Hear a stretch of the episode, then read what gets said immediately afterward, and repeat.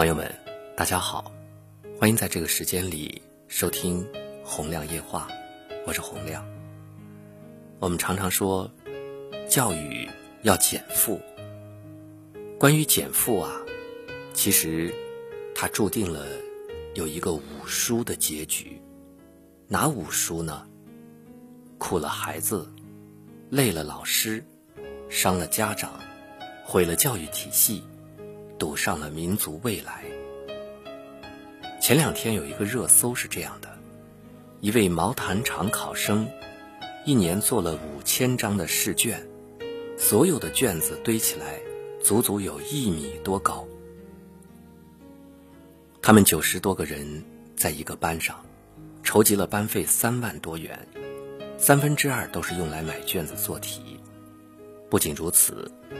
考生们每天学习到凌晨两点，因为熬夜，他们的免疫力下降了，他们需要提前吃一些药物来预防生病。听起来确实很苦，但是经历过高考的人都知道，这无可厚非。但是让人意外的是呢，这样一条热搜下，充斥着各类的嘲讽，有说。这样的考生，就是赤裸裸的刷题机器的，还有些直言孩子们未来的评论，比如有一个叫“再见马全”的网友说：“考个二本，然后找不到工作。”还有人把毛坦厂中学和中国造不出芯片联系了起来。有一位 Judy 的人，他说毛坦厂和衡水中学。告诉了我们为什么中国人缺乏创造力，迟迟造不出自己的芯片的原因。还有这种把那些拼命努力的人比喻成废品的评论，比如说有一位叫杯酒人生的，他说：“悲哀，我们的各种学校造出来的都是废品。”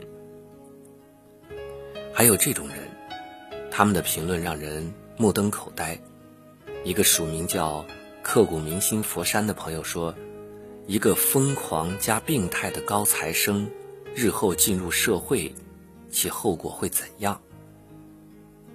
这些评论的核心思想，就是重压下的孩子一定没有出息，要有出息，必须减负，要快乐教育。然而他们不知道的是，减负才会葬送中国孩子，葬送。我们的民族未来。白岩松近日在接受采访的时候说：“没有高考，你拼得过富二代吗？”二零零九年，教育部发文提出小学生在校时间不得超过六小时。今年两会后，教育部长陈宝生表态：“减负再难也要减，否则宝宝不高兴。”宝宝不高兴，后果很严重。十年过去，教育部的指导思路仍然是减负。前两天，微博上有人问如何看待当下快乐教育的议题，很多人提到了相同的一点：说是减负，实为增负。首先，精英们绝对不会主动减负，多出来的时间。他们购买了更奢侈的教育。下午三点半放学后，孩子都去了哪里呢？有人说，他一个月给女儿报了八个课外辅导班，送她去学奥数、学英语、学钢琴等等。在丛林模式下，谁给自己减负，谁就是自愿退出竞争。其次，条件一般的家庭。削尖了脑袋给孩子创造最好的条件。一个北京的宝妈说，在职父母每天请假接孩子放学，根本不现实，必须有专人接送孩子、辅导作业。几经权衡，她只能选择放弃工作，回归家庭。这个代价是她的三十万年薪。至于没钱的家庭，孩子只能回家打游戏。或者在工地上玩泥巴了，发现哪里不对了吗？在快乐教育的体系下，寒门难再出贵子了。我们可以举个简单的例子：刘强东给中国人民大学捐过一千万，其中五百万资助学习好的学生，剩下五百万规定只能够资助贫困学生。结果他发现，资助贫困学生的五百万根本花不完，因为贫困学生数量已经寥寥无几。自从中国开始给学生减负，学校退出公立教育以后，资源就全部倾斜到了私立学校。中国家长越来越累，负担越来越重，各种教育机构大赚特赚。快乐教育费啥？费爹，费妈，更准确的说，费钱。我们退一步讲，学习和快乐一定是矛盾的吗？换句话说，恢复高考四十二年来，那些成绩优异的孩子每天都活在痛苦之中吗？当然不是，很多人都忽视了一件事儿。优等生自有他们的快乐，那是探索未知的兴奋，竞争取胜的满足。其实仔细想想，人生最充实的一段时间，就是在高中。说实在话，每天可能都累得要死，挑灯夜战，废寝忘食，早上走在路上，连眼皮都睁不开。但是你一定是无比快乐的，尤其是当你的成绩从年级的前五十飙升到年级的前五名的时候，那个感觉就像是全世界都在为你让路。于是你心里一定燃起了一个太阳，终于有了对人生的掌控权。那种沉浸四肢百骸的美妙体验，我相信之后。你会再也体验不到的。书中自有颜如玉，书中自有黄金屋。这种高级的快乐，我相信所有的优等生都懂。它让我们悟出了什么呢？就是一个对我人生最重要的道理，直接搭起了我价值观的底座。那就是付出。是可以获得回报的。好好学习，每次都考第一，这是非常非常幸福的。优秀会逐渐变成一种习惯，给你带来良性的循环。你发现自己并不比别人差，你会变得越来越自信。心理学家埃里克森有一个著名的八阶段理论，其中在学龄阶段。孩子首先要解决的是勤奋对自卑的冲突。学校是训练儿童提前适应社会的地方，他们必须完成学习任务才能够获得勤奋感。只有当孩子的勤奋感大于自卑感时，他们才能够获得能力这个东西。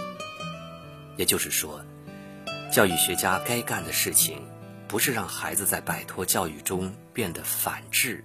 而是让他们在优质教育中获得信心。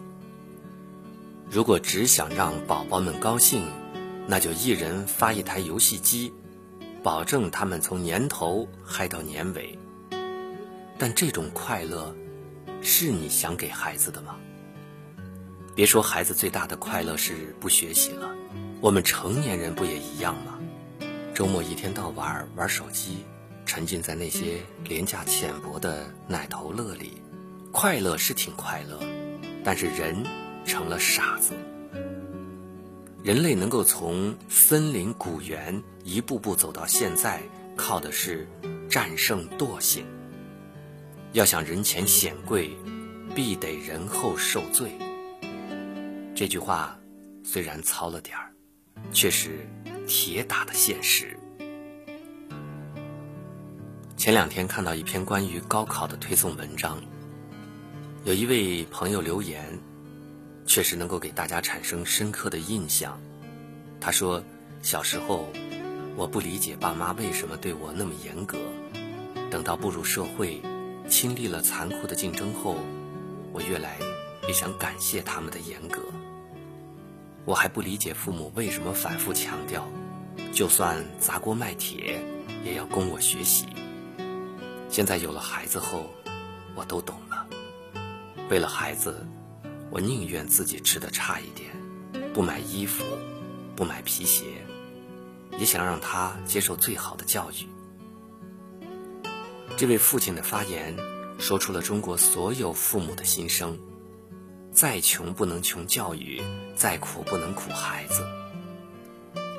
咱们中国老百姓非常舍得在培养孩子上花大价钱。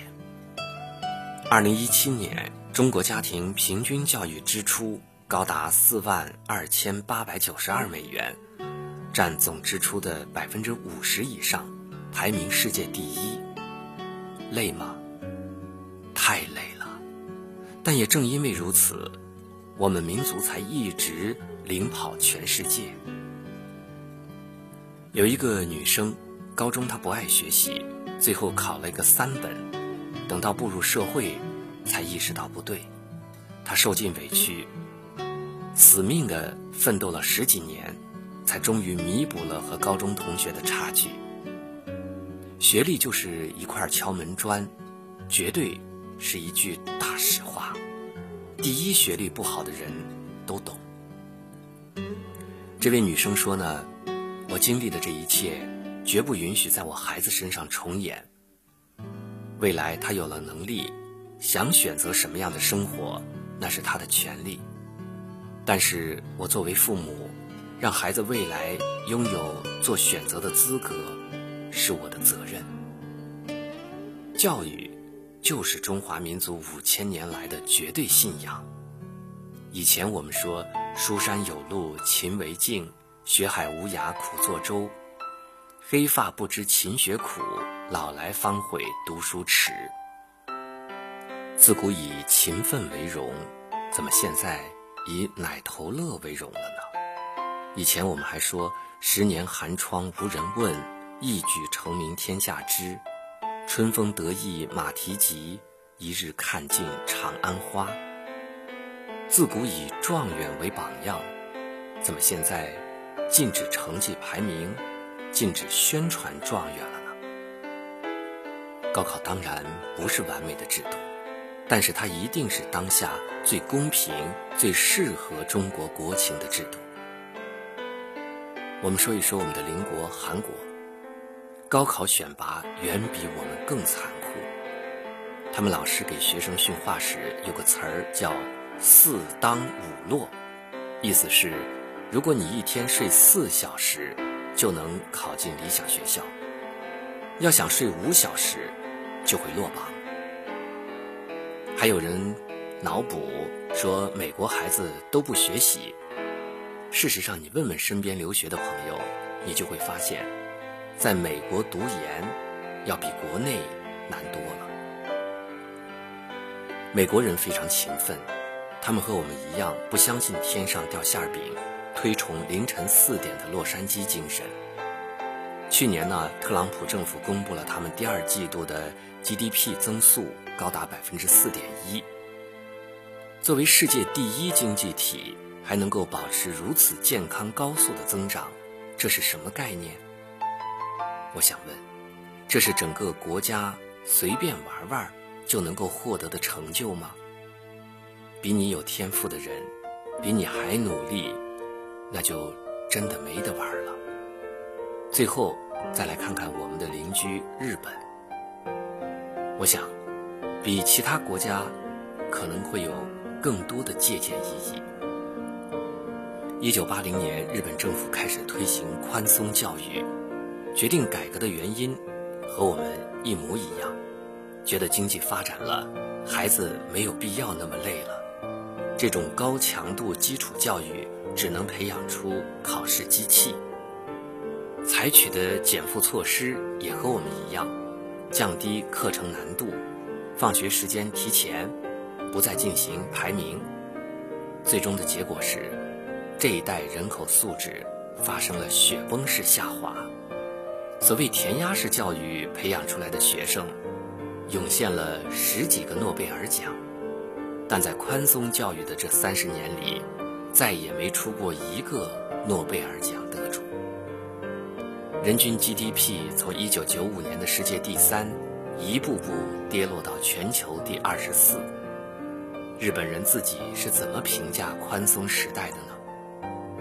他们把这代人叫做“平成养豚”。平成是指1989年至今的年号，豚是什么呢？猪。